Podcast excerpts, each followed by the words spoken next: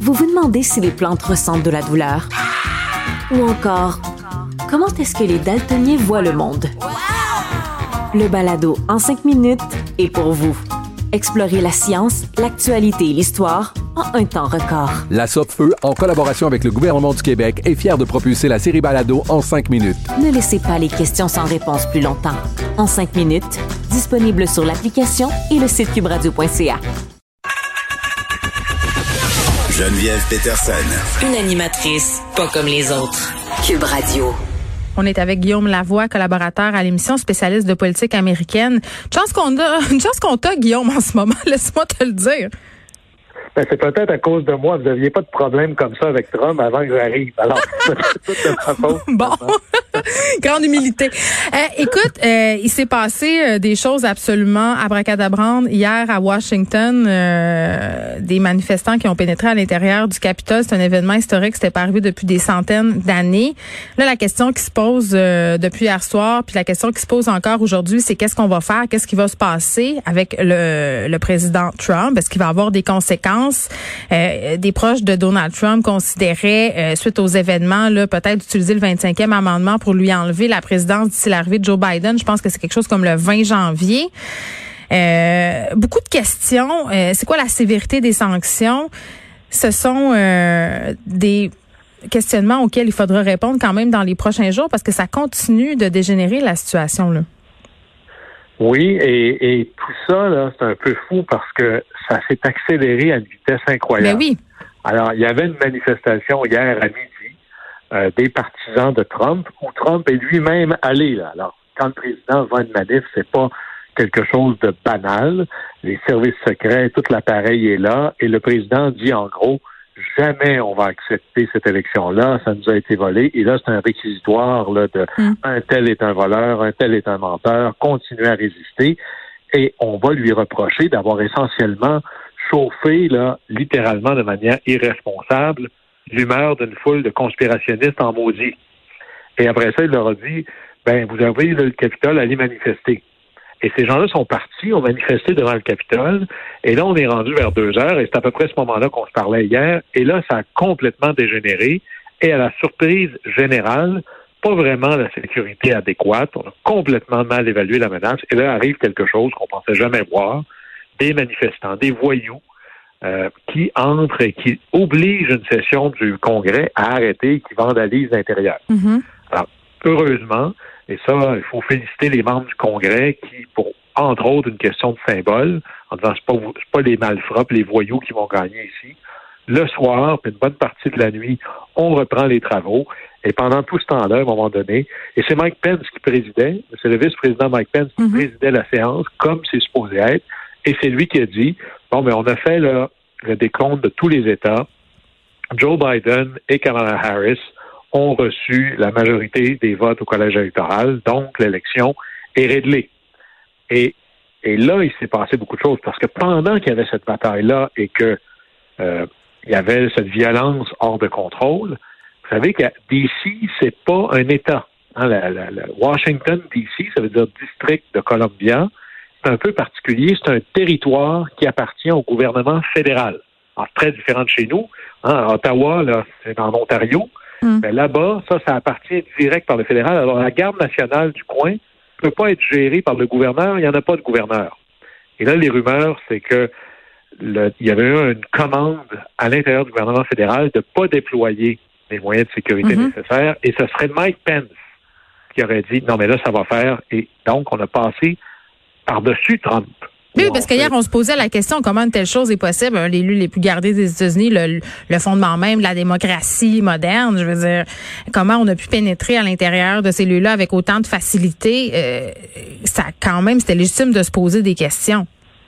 Oui, puis il aurait dû y avoir, comme il y avait deux, deux heures avant, une protection extraordinairement sévère pour euh, mm. protéger le président il aurait dû y avoir quelque chose comme ça. C'est pas la première manif qu'il y a à Washington. Ben non, puis j'ai envie de te dire, euh, j'ai envie de te dire, Guillaume, que pendant euh, au printemps, là, pendant les manifs euh, entourant le Black Lives Matter, il y avait pas mal plus de sécurité que ça près du Capitole. Puis ça aussi, on l'a beaucoup vu hier, ce commentaire-là. Il y a même des photos qui ont circulé là, allègrement.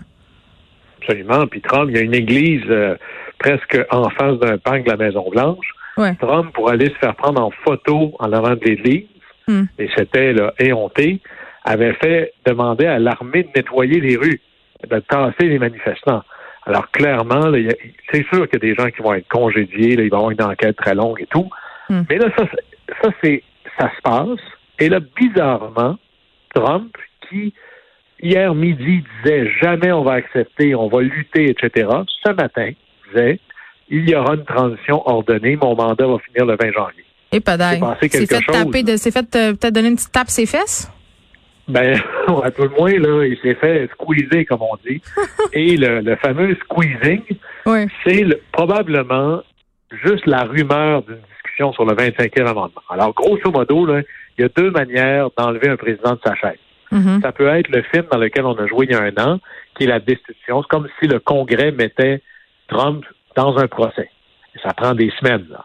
L'autre manière qui a été inventée à la fin des années 60, qui n'a rien à voir avec est-ce que je suis d'accord ou pas avec le président, est-ce que c'est une bonne personne ou pas, c'est qu'est-ce que je fais? Si le président meurt, on le sait, le vice-président devient président. Ouais, mais s'il devient inapte que- mentalement, c'est ça là, dont il est Ben, question ici. mentalement, Mais euh, Eisenhower, à l'époque, avait eu une grosse crise de cœur. Qu'est-ce que Mhm. je fais si quelqu'un fait un anévrisme? Ou il devient handicapé Mhm. ou il y a toutes sortes de tragédies qui peuvent arriver? Il- Il faut qu'à la minute 1, quelqu'un soit aux commandes. Et là, il faut que ce soit clair. Alors, en gros, voici ce que dit le 25e amendement. Il n'y a pas de critères, là. C'est le vice-président qui est le maître du jeu. Et lui, il dit, j'invoque le 25e amendement et il faut que la majorité des membres du cabinet, donc de son conseil des ministres, si on veut, disent, OK, on est d'accord. Ils mettent ça par écrit, ils envoient ça au Congrès. Et à cette minute-là, le vice-président assume les pouvoirs de la présidence. Ça, c'est vraiment le temps 1. Maintenant, le président pourrait lui aussi envoyer une lettre au Congrès en disant, en gros, non, non, je suis pas fou. Je suis pas fou. Hmm. Fait que redonnez-moi les pouvoirs, puis là, le Congrès doit trancher, le deux tiers des votes ou autre, euh, c'est-à-dire le deux tiers du Sénat, le deux tiers de la Chambre. Mais en gros, ça existe, ça. Oui, mais il reste Si 13 jamais jours là.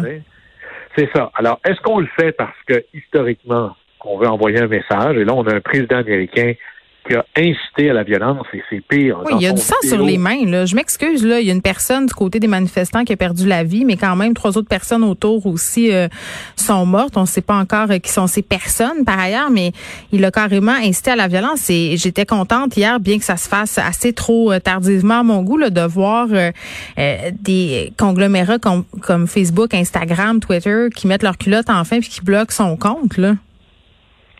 Oui, puis là, on se dit, ben OK, là, est-ce qu'on est allé trop loin? Le pire, moi, c'est le discours de Trump là, pour dire aux gens de se calmer, Ouais. à- incapable de condamner la violence vraiment.